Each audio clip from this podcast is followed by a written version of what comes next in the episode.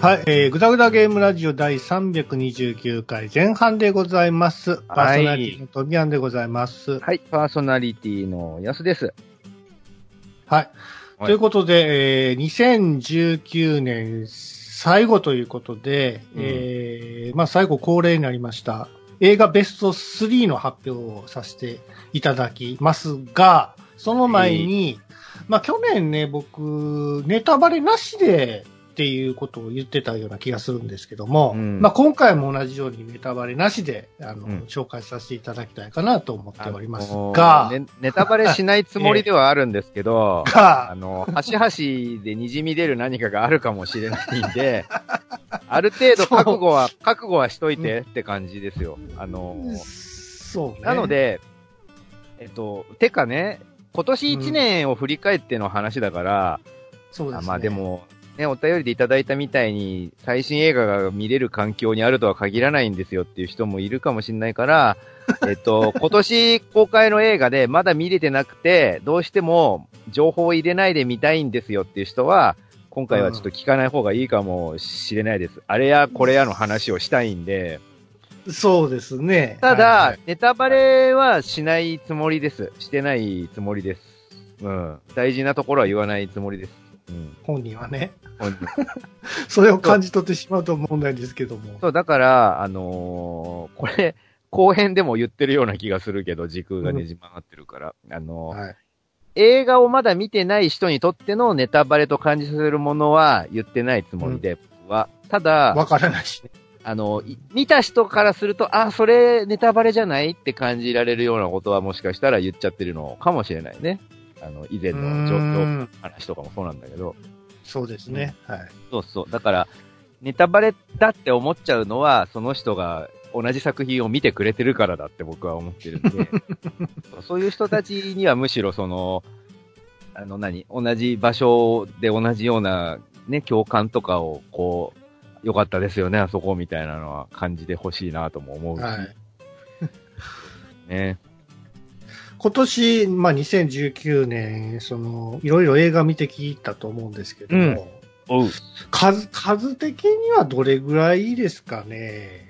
えっ、とね、僕、ぜ全部メモしてああ、そうなんですか。毎年、うん。えっ、と、去年がね、27作、27本見てるんですよ、僕。はいだから、はい。えっ、と、月換算で2本ちょいぐらい見てたんですけど、ね。今年は、なんかタイミングが悪かったせいであんまり見れてなくて、それでもね、さっき数えてみたら20作品見てました、今ああ、でも年公開。、見てる方じゃないですかね。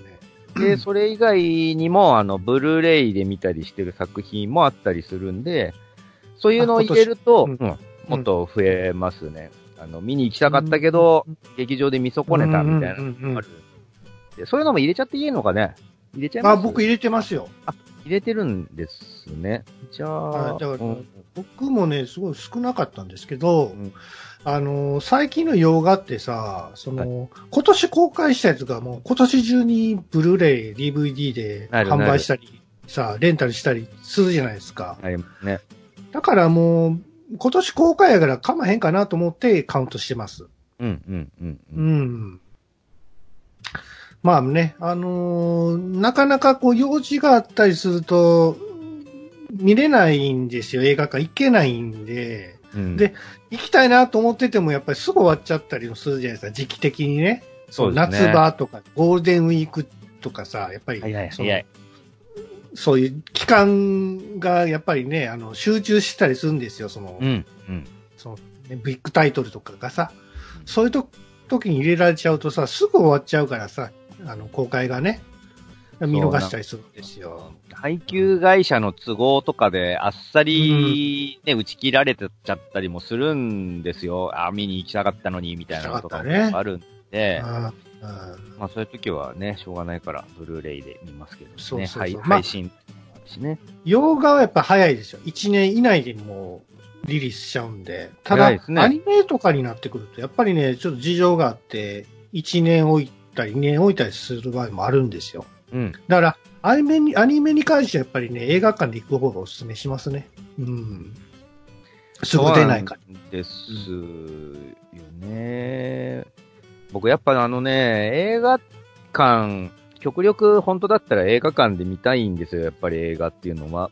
そこで公開されることを見越して作られているものなんで、うん。ベストな環境っていうのはやっぱり映画館なんじゃないかなって思うんですね。そうですね。旬、旬というのがあるじゃないですか。そうそで、その夏場やのになんか冬の映画見たりすると、なんかちょっと感覚的にね、う。違うなって感じ、なんかいまいいち、いまいち合わなかったりさ、ち、まああの、アニメで天天気の子とかもさ、ちょうどいい、はいはいあの、時期的に、あの、梅雨時期だったじゃないですか。あれ、いいタイミングでしたね。うん雨も。あれす雨も実ごいタイミング。降ったりしてましたからね。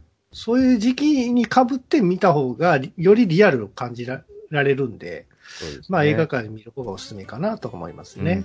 あと、まあ正月で言うとトラさんもね。はい。うん。アニメもそうなんだけど、あの、音に力を入れてる作品が多くてさ、はい。おーなんだっけ、なん、えっ、と、5.1チャンネルとかじゃないですけうど、ん、ありますね。それってやっぱ映画館じゃないとその臨場感って味わえなくて、ドルビーの感じとかもなかなか家でその環境を整えるのって難しいと思うんですよ。まあまあまあまあ、はい。うん、好き、よっぽどね、好きな人だったらそうういうのん。セッティングするかもしれないんですシアタールームとかある人とは別ですけど。けどね。うら羨ましいですいいな。シアタールームやりたい。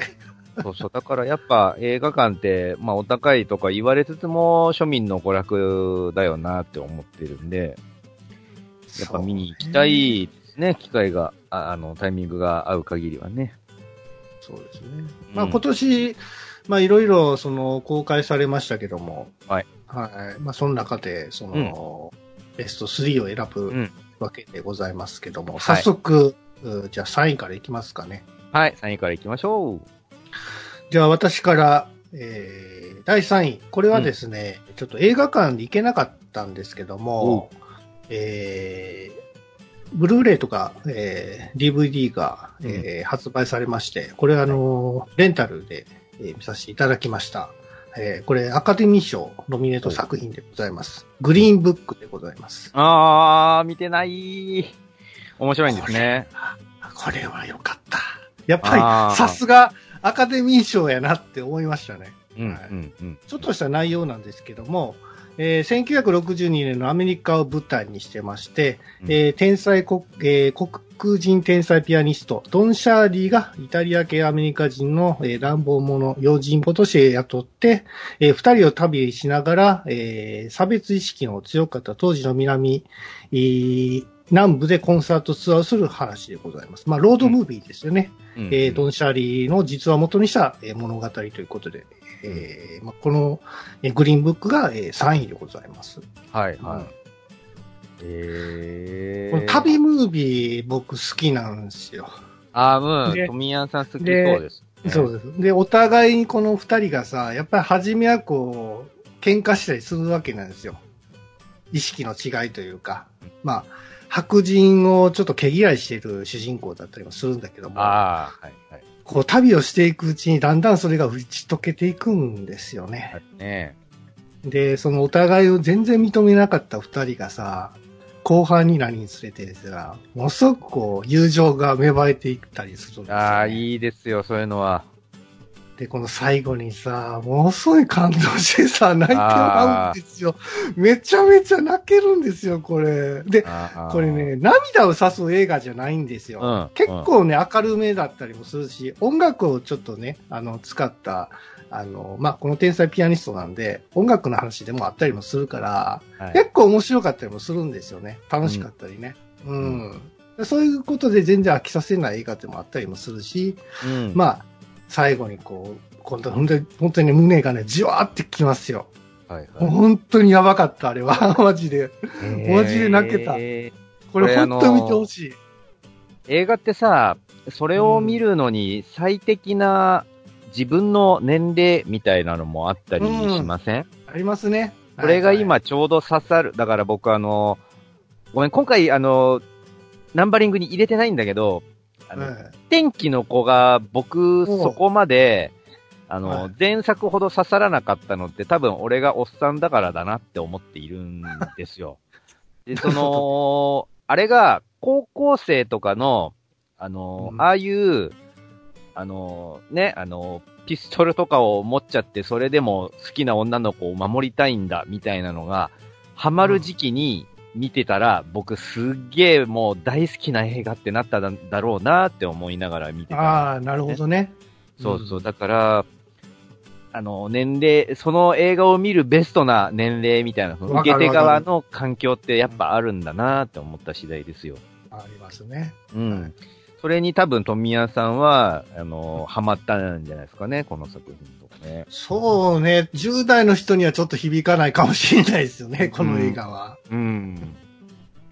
そうなんだよね。ぜひですね、あの、見ていただきたい作品でございます。僕のこ、えーはい。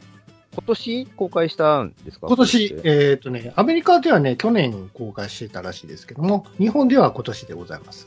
じゃあ割と前半部分の作品。そうですね、春頃ですね。はい。もう DVD、ブルーレイ出てますので、ぜひですね、グリーンブック見ていただきたいかなと思っておりますので、第3位でございます。その前半部分で見た作品をちゃんと、あの、ランクインさせるっていうのは偉いですね。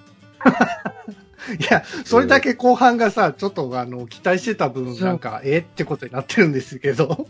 がさ、あの、前半部分ってさ、なんか良かったような気はするんだけども、その感覚に自信を持っていいのかどうかわかんないみたいなの感じになってって、結構いっぱい見てたんですけど、いや、僕のバラメ、そのバラメ、バロメーターっていうのは、うん。その、やっぱりこう、泣ける系かなって思ってるんですよね。あとその、感情揺さぶられる。感覚、それに選んでる部分があるんで、なるほどはね。はい、そどうですか？はい。3位で選んじゃってください。3位。じゃあ僕、私、安めの3位。これね、うん。うん。多分富谷さん見てなくて、うん。へーって感じになると思うんですけど、僕が見た、今年見た映画の中で、割と、いや、面白かったですって手放しで言える作品なので、は邦画です。い。はい。アルキメデスの対戦。おそれ来た、これマジか。これね、えー。まあ、今、えっと、ジャン、えっと、ヤンジャンかな？ヤンジャンで連載してる漫画の実写化なんですけど。えーえーまあ、第二次世界大戦、まあ、それこそその、戦艦ヤマトとか、武ね蔵。とか作られてた、はい。その、日本が、その対艦巨砲主義で、えー、ブイブイ言わせてた、もうそれこそ、日本、あ米、米英何するものぞ、みたいな感じで、うん。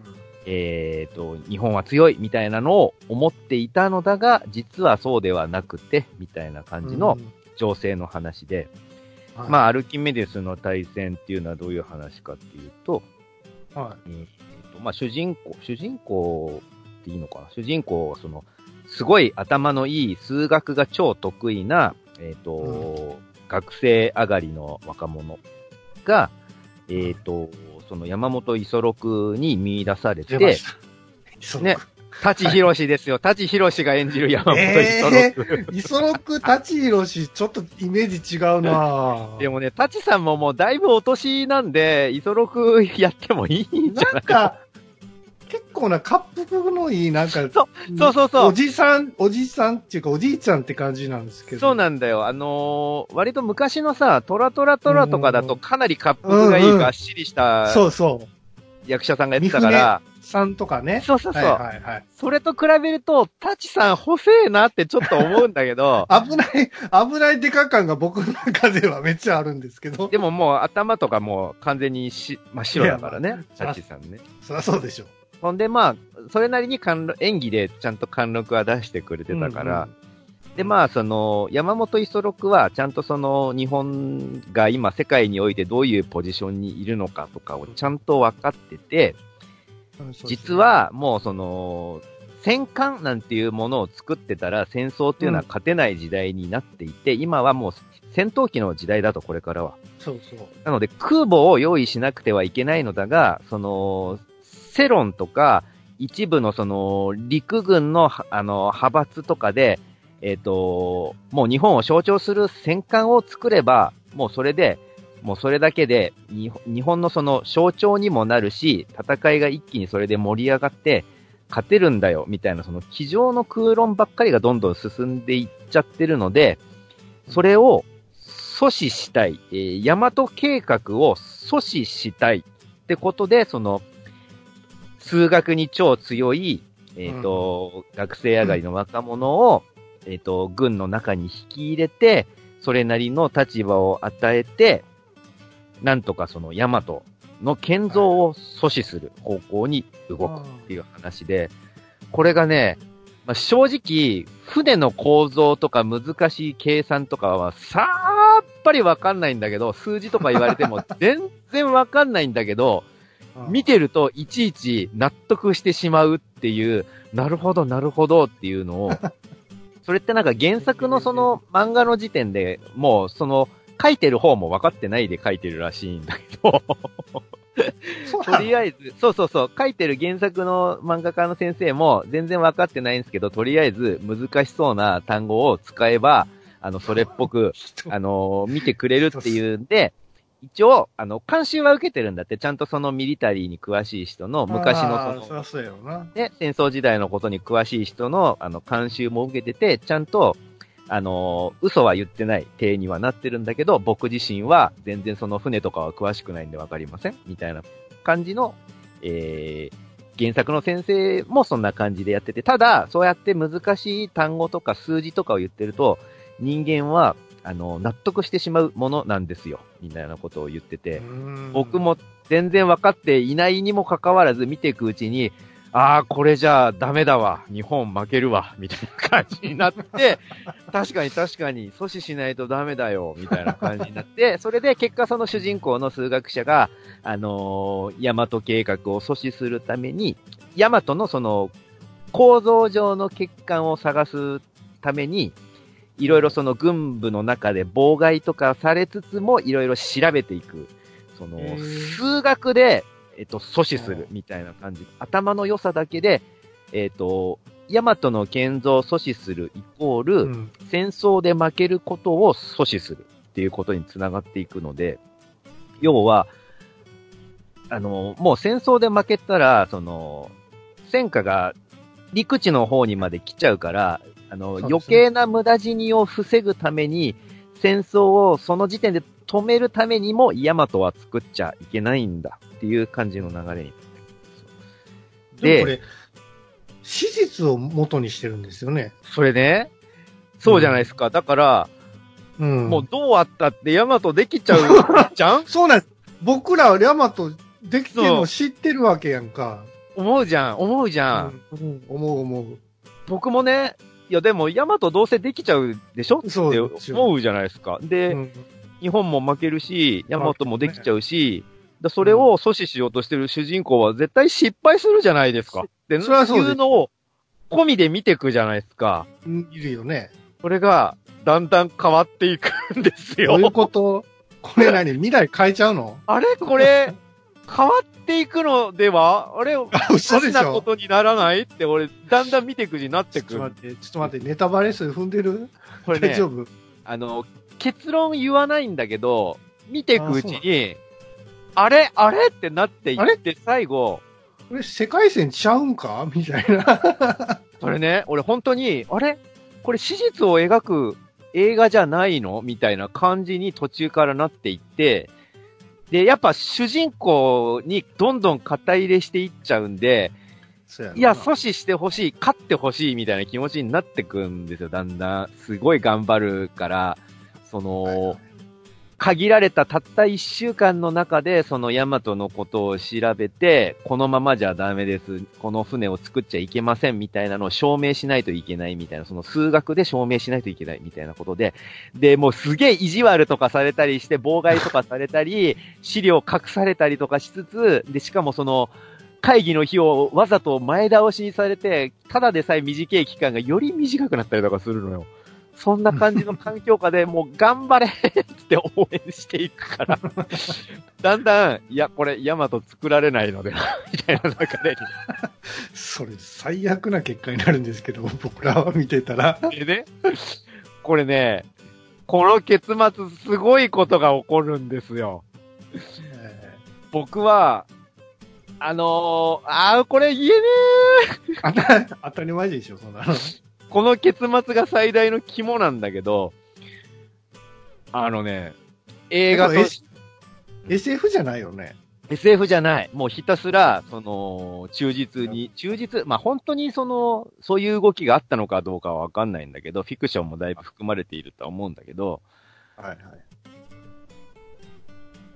うわーってなる、最後まあ。最後、最後はね。最後、うわー。最後は、最後は納得するんですか？納得っていうか、これ言っちゃうともうダメなやつで、もう言えないんだわけかどる、わかりました。あの、最後の、ね、最後のね、あの、ほんの5分間ぐらいの間のうん。引き沈みが激しい。なるほど。うん。上がって下がって、上がって下がってみたいなのをするか疲れそう。ら。うん。なので、あのーミリタリーとか好きな人とか、その当時の時代の作品とか好きな人は、あと、あ、あの、何？今さ、観光レとかやってて、ちょっとその船に詳しいみたいな人も多分いるんじゃないかなと思うんですよ、若い人でも。で、はいはその、聞き覚えのある名前とかがポコポコ出てくるんで、赤城とか出てくるし、い。うんその、赤城のね、実際のそのセットを組んで撮影してたらしいんだけど、それがすげえ、あのなんだろう。C、CG は使ってないの？CG 使ってんのかな？どうなんですかね？メイキングちょっとわかんないんで、わからないですけど。どうなんですかね？だからそういうのが好きな人も見てほしいし、うんあとまあ、純粋に原作のファンの人とかも見たらいいんじゃないかなって思いますね。その、いやーもうその最後が一番言いたいんだけど、俺。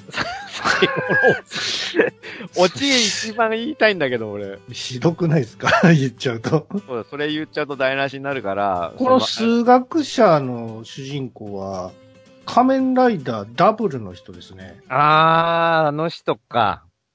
はい、そうそう、ハンサムくんなんですよ。めっちゃ女の子にもモテるんだけど、そうですね。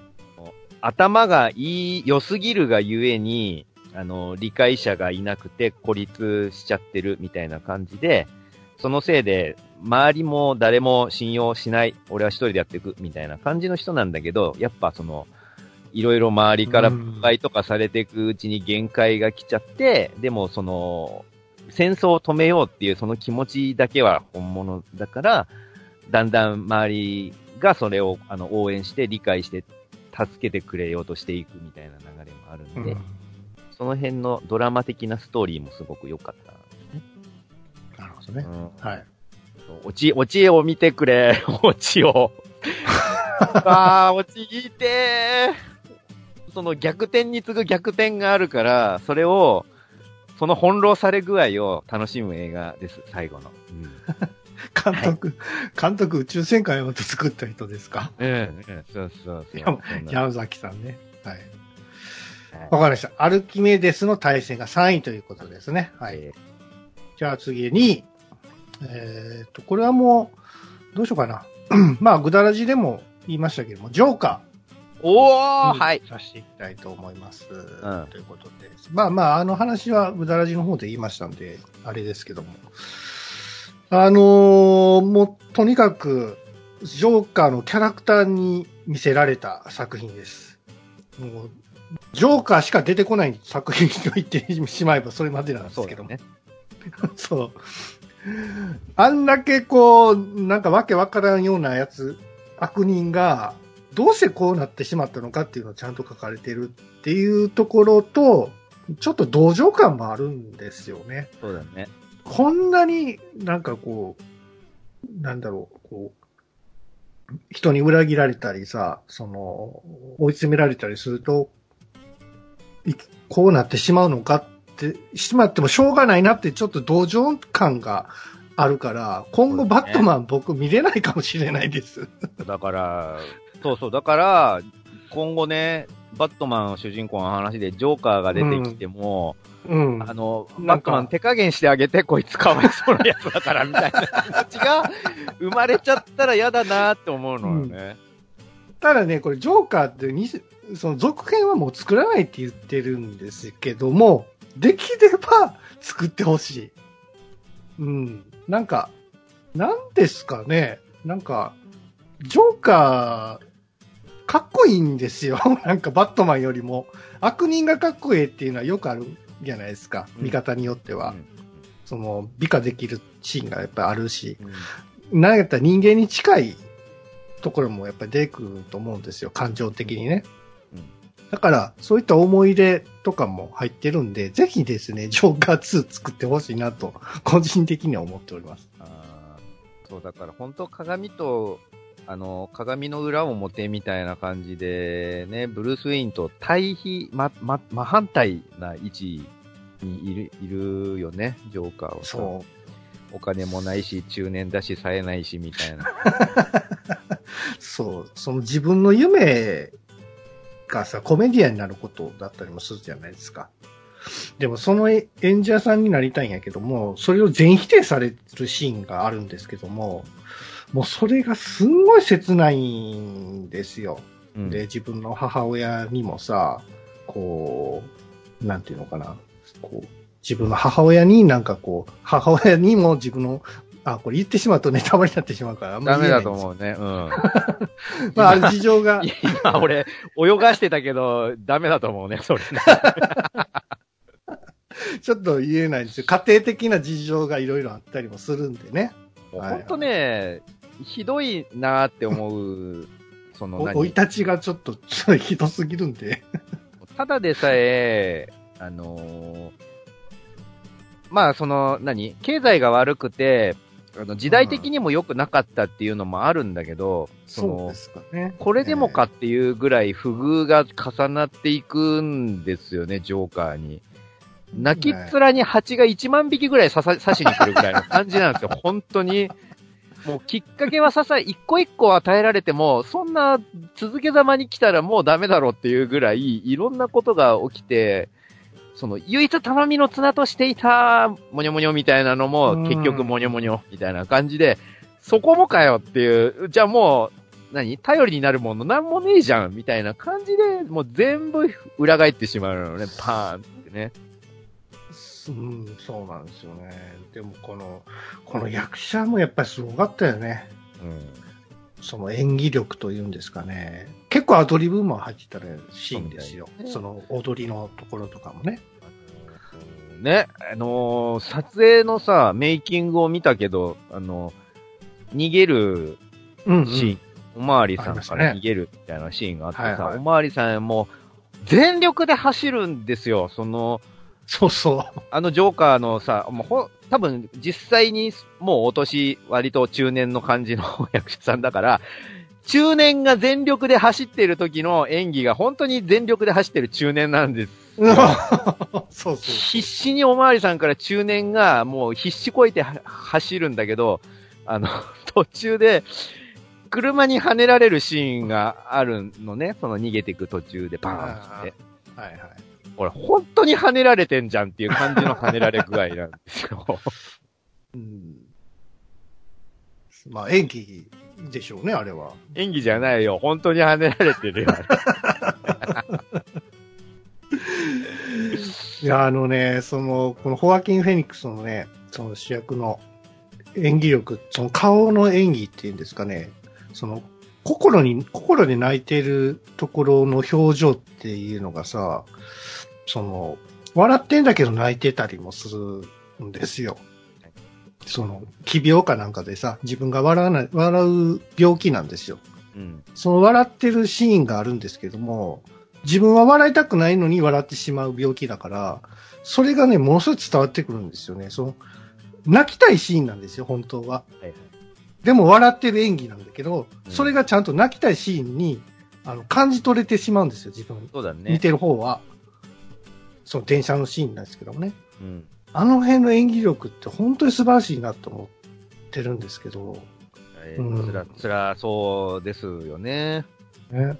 うん、本当に、いや、あれはもう、印象にも本当に深く残る作品だなと思う、まあ、第2位にさせていただきました。そう、はいその、だから僕ね、難しかったんだよね、評価が。うん。そうこれもある意味さ、おじさんに刺さる映画ですよね、やめてくれよ。ジョーカーがあの、冴えないおじさんだからもうこれでもかっていうぐらいに わかるみたいなさ、もう無理ないよ、ああなっちゃうのもみたいな感じのさ、これだけ立て続けにこういうことが起きたらしょうがないよみたいな感じに、ね、なってしまうよね、見てて。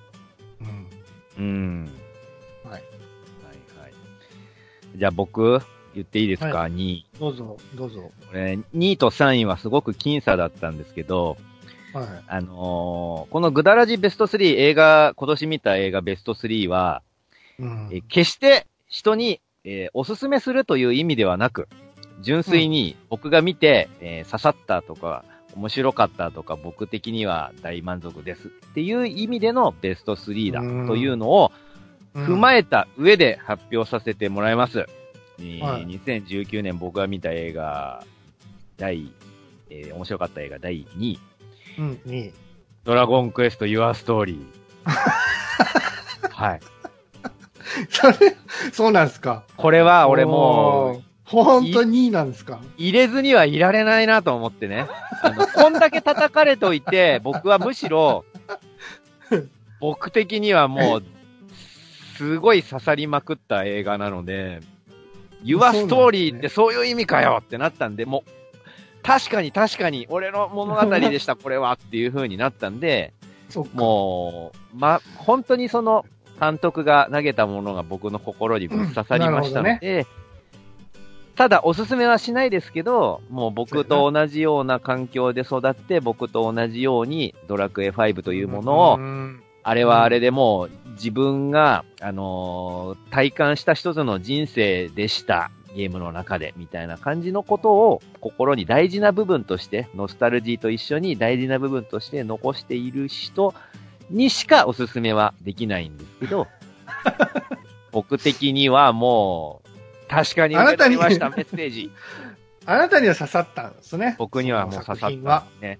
僕はもう本当に、あのー最後のね、あの、あ、もうこれ言っちゃったかな、前に。あの、剣を抜くシーンで確かに僕はあそこで、あの、ロトの勇者にちゃんと選ばれた感じになれたので、俺選ばれたってな、なったんで、もう本当僕は、あの、こんだけつまんないつまんないって言われてる中で、僕は面白いって思えたことが逆に嬉しかったんですね。ああ、元の勇者に選ばれたんだな、俺って思えたんです。そっか。まあまあ、はいあの、グダラジリスナーの方でもさ、その、イワストーリー面白かったよっていう方もいらっしゃるじゃないですか。そうそう、鍋さんとかね、言ってくれてたから、すごく嬉しかったな。まあ、人を選ぶ作品だなって、僕は思いますけども。そう、確かに人を選ぶ作品なので、あのーだからこれ見て全然刺さらなかったって言ってる人はうんそれはそれで、あのー残念でしたねって思うし、そそうた、だ、なんだろう、原作を冒あ冒涜してるみたいな評価は、それは僕は違うんじゃないですかって思う。まあ、でそれはないかな。ただ、ドラゴンクエストを知らない人が見ても、はぁみたいなことになっちゃそううんそうで。なるなる。うんだから、そこは、どうかなと思うんですけど。あれって、まあ、これこそ、その、世代、かなりさ、あの、受け手側の条件がかなりニッチな狭い範囲の人にしか刺さんない映画だとは思うんですよ、やっぱ。り子供の頃とかにドラクエ5をやった記憶があって、ドラクエ5ってなんでさ、今回 Your Story のテーマになってるかっていうと、あの、一人の人間の人生がストーリーの中に入っているからなんですよ。うんまあ、子供の頃から始まって自分が成長して、お父さんになって、その子供が生まあ、よ、結婚して、子供が生まれて、その子供と一緒に旅して、最終的に魔王を倒すみたいな話だから、うん。なんだろうね、今自分がそのおっさん、まあ子供がいてもおかしくないぐらいの年になった時に、そ、その立場であの映画を振り返った時に、うわー、確かにっていう感じの、あの主人公くんと同じ気持ちを僕は持てたので、うん。確かにね、突っ込みたい、あの、さ映画として、あの、マイナス点もいくつかあるかもしれないんだけども、うん。なんだろう、刺さったっていうことで、僕はあえてこれをうん2位に入れさせてもらいたかったです。はいなるほど。はうん。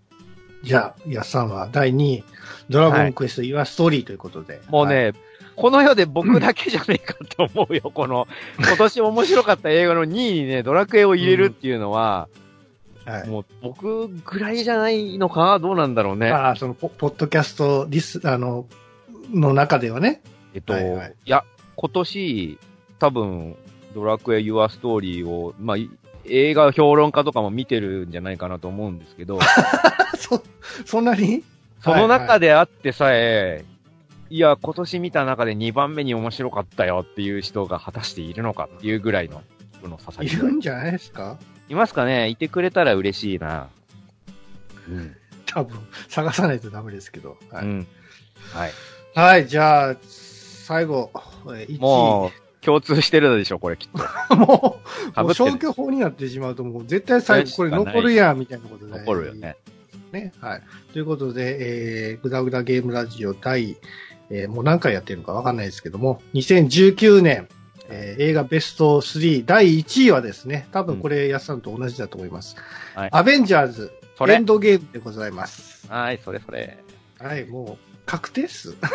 もうなんだろうね、あのーよくさ、ハリウッド映画のことをね、あのーそりゃお金かけられてるからじゃん、みたいなことを言ったりとか、あと、はい必ずしも映画の面白さってお金じゃないでしょ、みたいなことを言ったりする人いるけど、うん。お金と関係ないんだったら、金かけてる映画でも面白い映画はあって叱るべきなので、このエンドゲームは、確かにお金かかってるよ。めちゃめちゃお金かかってるし、CG 作業も何？俺、人生何回繰り返したらこれ作れんだろうっていうぐらいの、気が遠くなるような CG 作業の、レンダー時間だけで俺人生終わっちゃうみたいな感じの 映画なんだけど、映像の凄さもさることながら、要所要所の今まで積み重ねてきてきたマーベルユニバースの映画の一作一作のピースが全部最後ここに組み合わさる感じ。そうなんですよ。見てきてよかった。そうう。ん。今まで見てきてよかった、その、一作一作ちゃんとね、あの、たまにはつまんない作品もあるよ、そりゃ、今。あるにもかかわらず、一作も欠かさず見てきた人が最大限楽しめる作りになってて、ご褒美としてそれを作ってくれたことが、本当に嬉しかったですね。長い長い大河ドラマをね、その僕、その第一作、アイアンマンから、俺こんなにさ、なシリーズというか、作品が続くもんやと全然思わなかったですよ。うん。アイアンマンなんやったら一作で終わってるってもおかしくないじゃないですか。うん、そうだね。でも僕ね、そのアイアンマンの最後の最後のラストにミック・フューリーが出てくるじゃないですか。うん。あそっから、あれ？これシリーズ化すんのかなとも思ってたんだけど、まさか22本も作られるとは思わなかったですよ。うん。いやー、でもね、この歴史観というか、この長い大河ドラマを、の最後に締めくくる作品、エンドゲーム。これ見、本当に最後見てね、あ、長かったけど見ててよか、見てよかったなって、見てきてよかったなって本当に思いましたね。そうなんですよね。で、あの、ちゃんとまあ、その、わ、お笑いの要素みたいなのもそこここに散りばめられてるし、狂言回し的な感じのキャラもいたりとかするし、あの、確かに映画としてすげえ長いんだけど、退屈せずに見られる作りにちゃんとなってたし、なってる。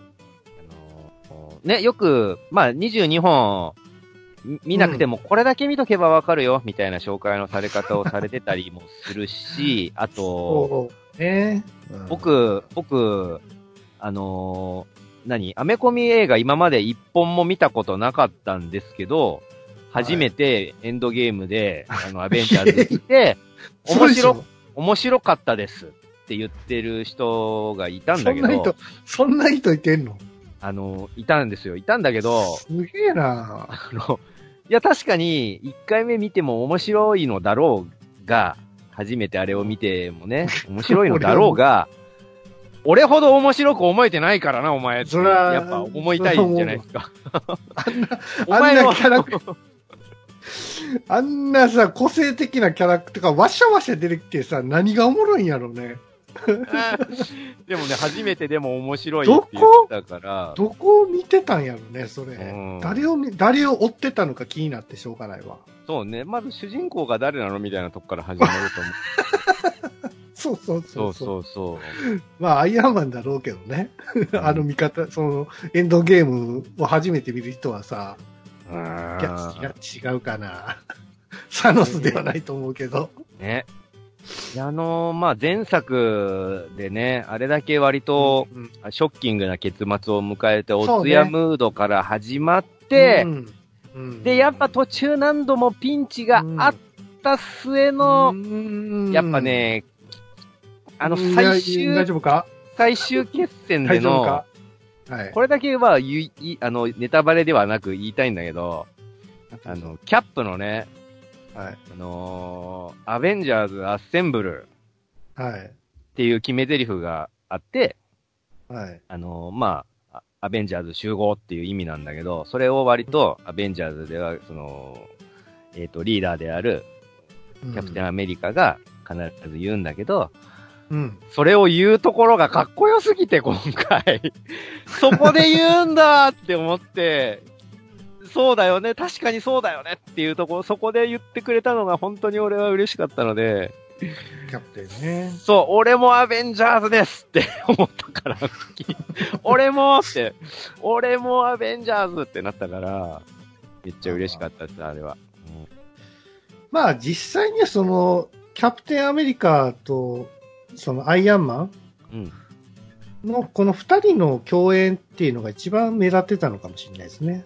まあそうだねあの、中核、中核というか。それこそだってさ、シビルウォーでは相反する、ね、仲違いする二人だったりもそうなんですよ。したんでそうそうそう。だそから、その二人が、えっと、今回ようやく、その、なんだろうね、やっぱり、そのね、守りたいものが共通しているっていうことで、力を合わせるみたいなところも良いし、う。まあまあね。うん。そうね。そうね。うん、まあこのなんかこう、エンドゲームの5の話っていうのもやっぱあるじゃないですか。あるね。ススパイダーマンしかり、うん。ね、あの、まあこれ過去の話なのかな？ブラックイードの話、あの、ピンの話が、えー来年公開するんですけど、今度やりますね。う。うんん。まあ多分それはあの、エンドゲームの前の話なんですよね。そうそう、ですよね。そうそうそうそう、そうなんですよ。その、ですよねに含まれた意ああ、そうそう、ああ、そうか。うーんと、うーん、うーん、うん飛ばそう。味うん そう、いろいろちょっと問題の発言になってしまうかもしれない。だから、あの、割と今後も、ブラックパンサーもそうだし、ドクターストレンジもそうだし、うん、あと、ドラマ版で、あの、ホホークアイと、あの、なんだっけ、羽生えてるやつ、あいつのドラマとかもできたりして、あ、そうなんですね。うん、チーム組んで動いていく、働いていく、ツーマンセルで動いていく、ドラマのストーリーも展開していくんで、割と今後もね、そうですねマーベルユニバース見ていって、なんかさ、トニー・スタークがまた復活する話もなんか考えああー、られて。言っちゃった。いやいやいや、それは、あの、噂程度なんですよ。実際まだ本気まりでもなんでもないし。その、復活ってもうダメじゃない？大丈夫？いやいや、だからその、はそうだよ、そう、だからダメでしょ。だ ダメでしょ。全然考えてなかった、今。ダメです。さらっと言ってもうた。ダメでしょ。あかんあかんあかん。あ、ピー入れないとあかんわ。もうなんなんすか。当たり前すぎてつい言っちゃうのはね、確かにわかるんだけど。怖っめっちゃ怖っみたいそうなんですよ、そうなんですよ。なんなんですかちょっと怖いんでやめときます。まあ、でもどうなんですかアベンジャーズエンドゲーム見てない人いてます？いや、だからまだ見れてない人いるかもしれないじゃないですか。ジリスナーで？そっか地な。元まあ、で確かに、ないから。その、全部は弁、その、なんていう？その、すその、10 22本 ?21 本全部見てから見たいんやっていう人もいてるかもしれないですよね。まあね。うん。まあまあ、なんか、まあ、ブルーレイで出てますけどね。見れますけどね。そう。あと、あの、ディズニー、何やったっけ？あの、ストアじゃなくて、なんかそういうのあるんでしょ、今。うん。あの、ディズニーが、あの、出資してる、あの、映画、Hulu とか、なんか、ネットフリックスみたいなのがあるんだよね。今、はいディズニーで。うんあれで一気に見れるからさ。うん入ってれば。大変ですけどね。全部見んの。そうだね。だから、いい、まあいいと思うんですよ。その、エン全部見れてなくて、エンドゲーム見ちゃうも全然ありだし、はいその中で、あの、このキャラのことをもっと知りたいってなったら、そのキャラの出てる前作とかを遡って見るみたいなのも全然ありだと思うんで、そうですね。うん。やっぱそのキャラのどういうエピソードがその前にあって、今のこいつになったのかとか、そういう事件があったからこいつは今こういう考えを持っちゃってるんだね、みたいなのを、やっぱ知れた方が嬉しいと思うんですよね。そうですね。うんそうね。その言葉の重さっていうのがさ、すごくわ、あの、感じ取れるんですよ。そうんのさっき言ってたアベンジャーズ・アッセンブルとかもそうですし、やっぱりシリーズをちゃんと見てきたからこそその言葉の重みっていうのがさ、うん。やっぱりその伝わってくるんで、な、できれば、さ過去の作品をやっぱり全て見ていただくのがおすすめかもしれないですね。そうですね。はいうん。はい。ということで、えー1位、えーアベンジャーズエンドゲームでございました。だから、文句なしですね。うん。そうですね。うん。そう、この僕ら、その、1位から3位選んだ中で、アニメが一本もないんですけど、そうですね。アニメ、あれあれ？僕アニメ入れてるじゃないですか。ドラゴンクエスト、ユアストーリー。まあ、あれはまあアニメっていうか、まあそうですけどね。うんはい。そうね、アニメ入れてなかったなそっか。いや、あのーちょっと迷ったなというのはあったんですよね。ほい、ほい。そう。あのん？いやいや言ってもいいよ、その。欄外、番外編みたいなの言って番外編？いや、でももう、うーん、どうかな。どうかな。いや、いいです。いいの？いいのかよ。迷ったなら参考に言っててもいいんじゃないですか？いやいや。う、うんんじゃあ僕が欄外を言う。どうぞ。今回ね、あのーベスト3には入っていなかったのだが、あのー全然ダメな作品ではなくて、ところどころ評価したい部分もあるみたいな作品が一個あって、あのーすごい一瞬でささっと終わっちゃったんで、多分、映画の存在自体下手したら知らない人が多いんじゃないかなと思うんだけど、あのー見えない目撃者っていう邦画、これも邦画なんだけど、えー、見えない目撃者、えっ、と、主人公が、えっ、と、視覚障害者、目見えない女の子、女性で、はい。えっ、と、まあ目見えないんですよ。だから目撃者にはなり得ないのだが、うんえっ、と、ほんの、えっ、と、些細な情報、えっ、と、音とか匂いとかで、えー、これ、女の子がさらわれる現場に今出くわしているのでは自分がっていうのを気づいて、それを警察に訴えて、その事件を追っていこうとする話ね。うーん。で要はその、目撃してないけど目撃者なわけですよ。見えてない、まあ見えない目撃者なんだけど、だから初めは、いや、見えてないんだったら、そんな事件なかったでしょ。気のせいじゃないんですか？みたいな扱いされちゃうんですよ、警察でも。で、だけど諦めずに、その場にいたもう一人の、その場に居合わせた、えっ、と、高校生の男の子なんだけど、その子がいたみたいなのを、えっ、と、調べて、その子の協力を、もう熱心に熱心にこう何度も何度も会いに行って、えっ、と、もしかしたら今、女の子が危険な目に遭ってるかもしれない、どうしても助けたいみたいなのを訴えかけて、その子の協力を得て、今度その二人で、えっ、と、事件を追っていくみたいな流れがあって、うん。なんかその、まあもちろん警察も、あの、理解してくれる人がちらほら現れて、その事件を、あの、じゃあ調べましょう、みたいなことを言ってくれるんだけど、うんまあその、女の子がね、目見えないその主人公の女の子が、えっと、どんどん犯人に近づいていく。だんだん、その、えっと、事件を追いかけていくうちに、その、えっと、連続、えっと、女の子を、その、殺していく猟奇殺人みたいなのが、その裏にあるっていうのがだんだん分かっていって、うん。その実は追っている犯人がすごい危険な存在なのでは、みたいなのが分かっていく。だけども、うんやっぱその、女の子を助けたいっていう思いから、どんどんその、犯人に近づいていくんだけど、自分は目が見えない。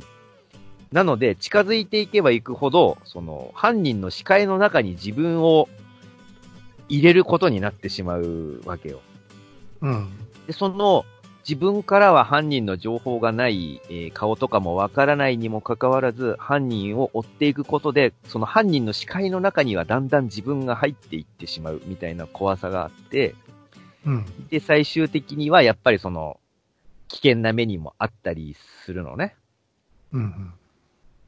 こ、向こうは目見えるけど、こっちは目見えないみたいな状況で、その、やっぱ、すごい怖い目にも合う。うん。うん。その、サスペンスでもあり、ちょっとしたサイコホラーみたいなところもあるのね。うんその、犯人がその猟奇殺人の、割とサイコパスみたいな感じの、はいはい。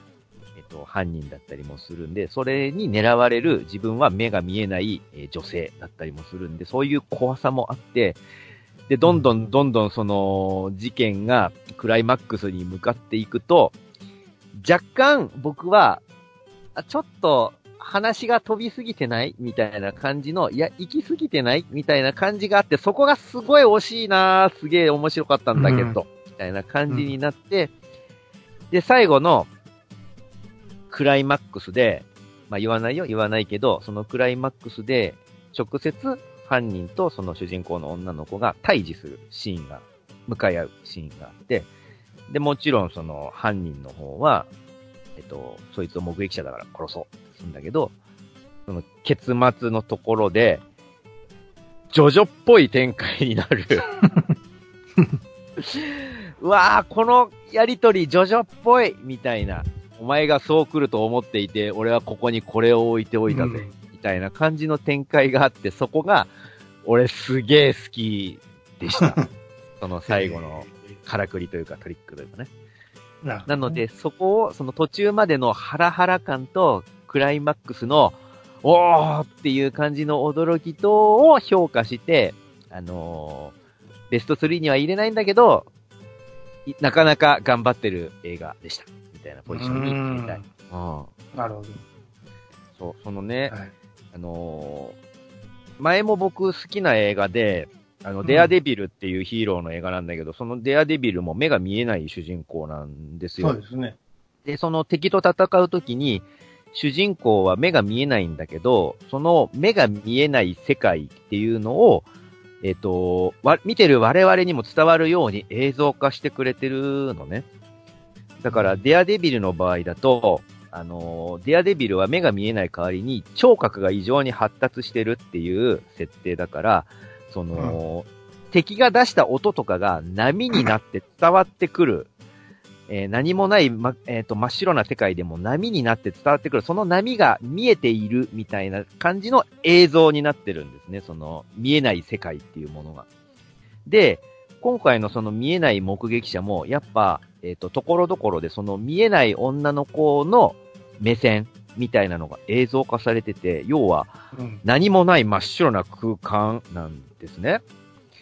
で、まあ見えてないってことなんだけど、その、えっ、と、見えない女の子が、その、ちょっとだけ、ちょっとだけネタバレしちゃうけど、大事な部分なんでネタバレしちゃうんだけど、あの、犯人から必死に逃げようとする、追っかけられて、あの、必死に逃げようとするシーンで、もう、すっ転んじゃって、もう転んで、もう、1回転、2回転、ゴロゴロってなっちゃって、その子は目が見えないから、自分が今、その街の中でどっちの方に向かってどういう状態で転がっているのかがわからないんですよ。そんな環境で、どんどん犯人が近づいてくるっていう恐怖があった時に、その子の情報で、その真っ白な世界の中にね、唯一入ってくる情報が、あの、転んでる先の自分の手に触れた、あの、道路のあの、黄色いマット。はい。あの、盲人用のマタイルあるじゃないですか、黄色い。うんうん、それに手が触れた瞬間、その子の視界の中に、あの、その黄色いタイルの道ができるっていうシーンがあって、うん、何もない見えない真っ白な世界に、その子にとっての道がファーってできていくんですよ。こっちに逃げれば大丈夫だっていう道が視界の中にヒューってできていくっていうシーンがあって、その見せ方が、わあ、すごい上手いって思うと同時に、あのー、普通にね、あの、我々があの、駅前とかでよく目にする光景なんだけど、その、つまり、目の不自由な人にとっては、あの黄色いところが道しるべであり、道そのものなんですよ。うん、なのに、そこに、普通に我々は気づかずに、まあ普通の道じゃんって、あの、自転車を止めたりとか、なんか荷物を置いたりとかしてしまうじゃないですか。うん。それって、道を塞いじゃってるってことなんだなって思って、ちょっと気をつけないとなって思わされたシーンでした、それが。なるほどね。うん。そうそう。そういうなんか見せ方もね、ちょっと評価したいなと思ってね。なんかあの、最近こう、映画館で見ることも、まあもちろんその、いっぱいあるんですけども、うん、そのネットフリックスとかアマゾンプライムでもさ、オリジナル作品とかも配信したりするのね。で、僕、今年の中でさ、一番オリジナル作品で好き面白かったなっていう思うのは、アマゾンプライムのザ・ボーイズっていう。ああ、面白いらしいね、あれね。アンチヒーローの話なんですよ。うん、だから、あの、アベンジャーズの、もう、ま、真反対の映画なんですけど。真逆だよね。そう。暴走した、その、自分の私利私欲のためしか考えていないヒーローたちを、に、もう生身の人間がどう立ち向かうかっていう話なんですよ。うん。これめちゃくちゃ面白いんですよ。まだシーズン1しか出てないんですけども、はいはい、これぜひおすすめだから見て。じゃあちょっとグロいシーンもいっぱいあるよ。アマゾンプライムでも見れるんですよね、うん、確かに、アマゾンプライムだけしかやってないです。だけしかやってないのか。そっかそっか。そう。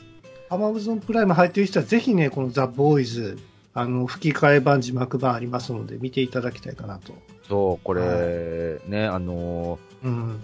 まあ、マーベルとか、その DC とかのヒーロー漫画が、アメコミが映画化されるのが割と多いじゃないですか。まあ、それに対するも完全なアンチテーゼで。そうそう、そうなんですいやいや、そのね、そもそもすごい力を持ったやつが、ちゃんとした人格者だってなんで言えるんだよ。みたいなとこから始まってるんですよね。そうそうそうそう、その、そのさ、ザ・ボーイズのさ、そのヒーローたちが、まあ、まあ、もうひどい奴らでさ。もうさ、あの、何？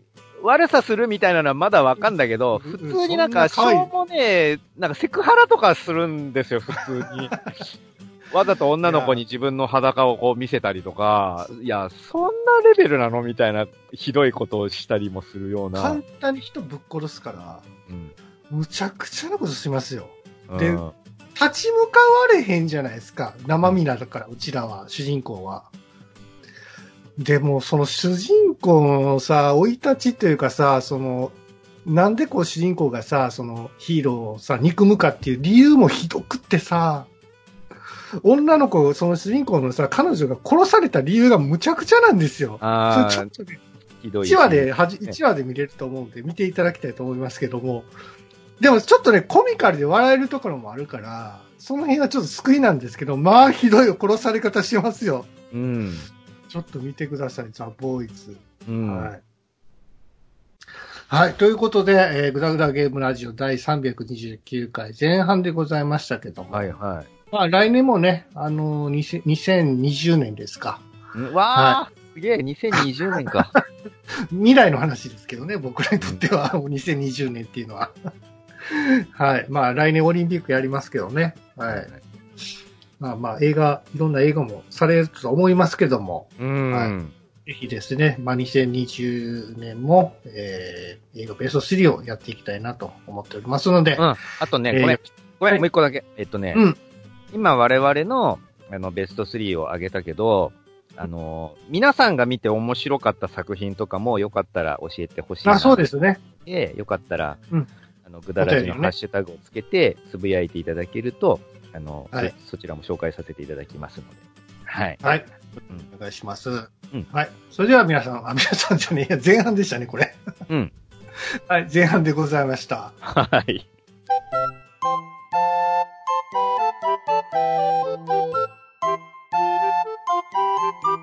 グダグダゲームラジオ